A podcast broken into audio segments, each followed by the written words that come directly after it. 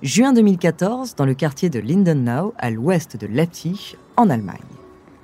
Une jeune femme marche dans les rues larges de cette ancienne zone industrielle, devenue un lieu branché pour les étudiants de la métropole saxonne. Il est midi et demi et elle rentre chez elle. Elle tape son code, entre dans son hall et vérifie machinalement sa boîte aux lettres. C'est là qu'elle remarque une chose inhabituelle, deux petites enveloppes blanches matelassées posées sur les caisses métalliques. Pourquoi est-ce qu'elles sont là? D'habitude, le facteur les glisse dans la boîte au nom qui correspond. Elle attrape les deux paquets pour s'en charger avant de se raviser. L'enveloppe n'est adressée à personne, seulement à cette adresse. Le seul indice qu'elle trouve, c'est le nom de l'expéditeur, un mystérieux entrepôt de Leipzig. Ça ne lui dit rien. La jeune femme hésite. Ça ne me concerne pas, je ferais mieux de laisser les enveloppes là où elles étaient. Mais à force de tâter les deux paquets, elle se demande bien ce qui peut être aussi léger et prendre autant de place. Alors elle cède à sa curiosité. L'Allemande remonte les escaliers et sonne chez son voisin de palier.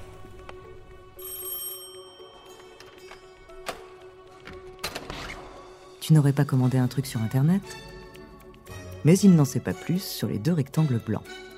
Les deux curieux s'échangent un regard coupable, puis ils cèdent à la tentation. Mais au moment d'ouvrir les enveloppes, c'est la surprise.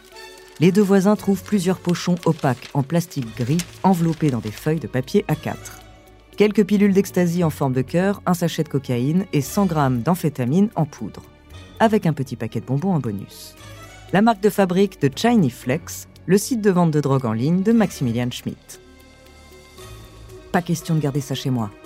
La jeune femme prend son téléphone et prévient la police locale pour faire une déposition. Quelques heures plus tard, les agents lui apprendront que ces paquets surprises ne sont pas les premiers qu'il récupère, et tous sont emballés de la même manière.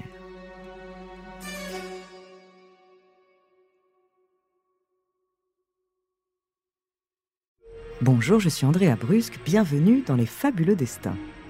Cet épisode est le troisième consacré à Maximilian Schmidt, alias Shiny Flex. L'adolescent devenu millionnaire avec le plus gros site de vente de drogue en Allemagne. Un énorme business qui laisse des traces, suivi petit à petit par la police locale. Entre pilules colorées, boîtes aux lettres et crypto-monnaies, découvrez son fabuleux destin.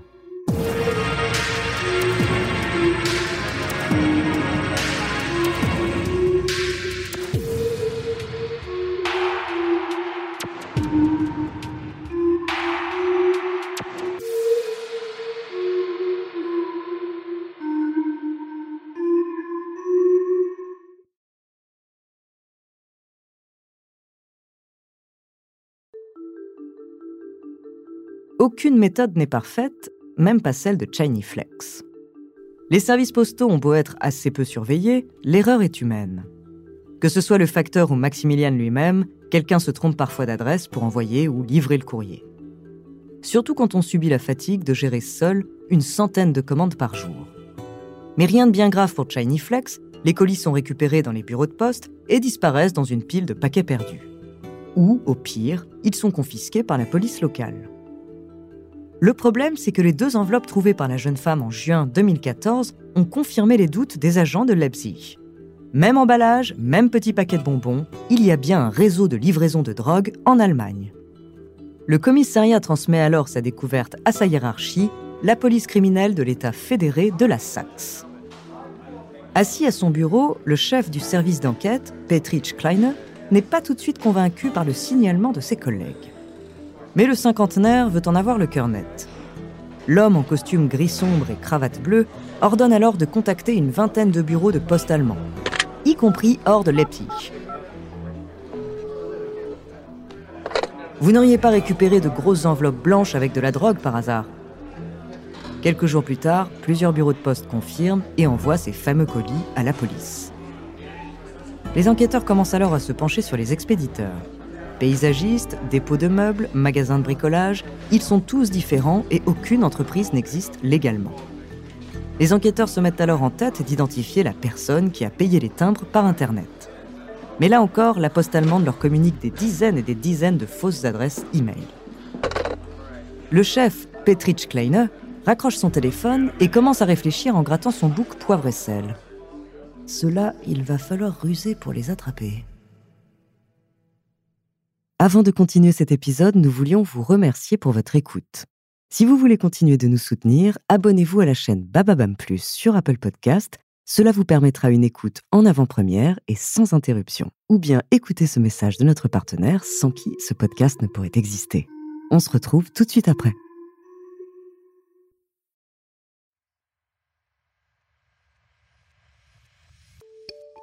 Les mois passent et la police criminelle de la Saxe commence à perdre patience face à ce qu'ils pensent être un cartel de drogue bien organisé. Jusqu'ici, ils n'ont qu'une seule piste sérieuse. Beaucoup de ces colis ont été expédiés par le centre d'envoi de Radefeld, une petite commune à 10 km au nord de Leipzig. Mais l'affaire se débloque quelques semaines plus tard. En janvier 2014, un paquet contenant du cannabis et un petit paquet de bonbons a été retrouvé dans l'état de Bad Württemberg à l'ouest du pays. Et une fois l'acheteur arrêté, l'enquête a révélé qu'il fréquentait un site web un peu spécial, chinyflex.com. Une recherche Google plus tard, les policiers n'en croient pas leurs yeux.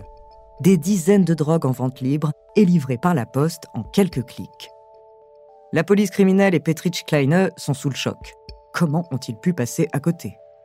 Mais pour l'enquêteur en chef, c'est aussi une bonne nouvelle. Si on peut passer par la poste sans laisser de traces, créer un site internet en laisse toujours. Les agents tirent alors le moindre fil qui pourrait les mener vers l'administrateur du site. Ils creusent notamment du côté du service qui héberge la boutique en ligne. Toutes les fonctionnalités d'affichage et de paiement n'ont pas été codées à partir de zéro, et le service de e-commerce utilisé par ChinyFlex doit bien récolter quelques informations officielles.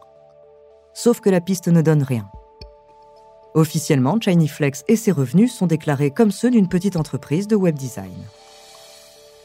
Ensuite, la police de la Saxe tente de remonter à la source du site web et trouver depuis quel endroit ChinyFlex est géré et mis à jour. Peu à peu, ils tracent la connexion jusqu'à un serveur aux Pays-Bas, puis à une entreprise américaine de San Francisco. Celle-ci permet de protéger un site contre le piratage et par ricochet d'empêcher les policiers trop curieux d'en savoir plus. Maximilian Schmidt a tout prévu. Les enquêteurs tentent bien de négocier avec l'entreprise, mais celle-ci refuse de donner des informations sur ChinyFlex sans prévenir les administrateurs du site. C'est la loi américaine, impossible pour la police. Ce serait prendre le risque de les faire fuir. Petrich Kleiner se résigne alors à stopper l'enquête. Jusqu'à ce qu'un heureux hasard la relance. Quelques semaines plus tard, à Leipzig, Maximilian Schmidt continue de gérer son commerce comme d'habitude. On est en février 2015, c'est l'après-midi, et le jeune homme de 20 ans fait son trajet habituel. Il récupère un colis dans une station en libre service, puis il fait plusieurs tours de taxi pour poster ses paquets dans des boîtes aux lettres. Sauf qu'à quelques kilomètres de là, plusieurs policiers surveillent une de ces boîtes jaunes grâce à une caméra. Puis ils recommencent le lendemain et le surlendemain. Et ils observent toujours le même homme blond en jogging et puis la colle roulée. Les enquêteurs ne sont pas là par hasard. Quelques jours plus tôt, la police allemande a arrêté un fournisseur de stupéfiants, nom de code Red Bull. Oui, le même Red Bull qui est devenu le mentor de Maximilian Schmidt et de son business. Grâce à lui, ils ont pu découvrir que beaucoup de sa marchandises étaient envoyées à Leipzig.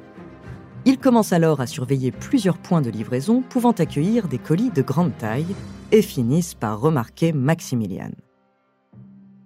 Le jeune Allemand était pourtant prudent au départ en utilisant le plus de boîtes aux lettres différentes pour noyer les pistes. Mais la fatigue l'a rendu négligent et il simplifie de plus en plus sa tournée de facteurs. Même lieu, même taille de colis et même homme. De quoi attirer l'attention de la police de la Saxe. Il ne leur restait plus qu'à passer quelques commandes test sur le site de ChinyFlex et à suivre le coursier jusqu'à son immeuble. Quelques jours plus tard, une dizaine d'hommes des forces spéciales montent en silence les étages de l'immeuble de Maximilian, fusil d'assaut à la main. Ils viennent arrêter le plus gros gang de trafic de drogue en ligne d'Allemagne. Mais jusqu'au dernier moment, un doute tracasse le chef de la police. Pourquoi est-ce que cet énorme cartel envoie toujours le même homme pour s'occuper des colis? Où sont les autres? Dans tous les cas, ces agents se préparent à une confrontation armée.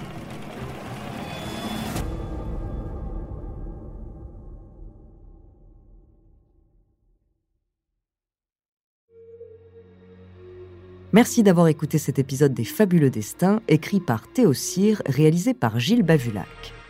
Dans le prochain épisode, je vous raconterai la chute de Flex et le début de sa célébrité.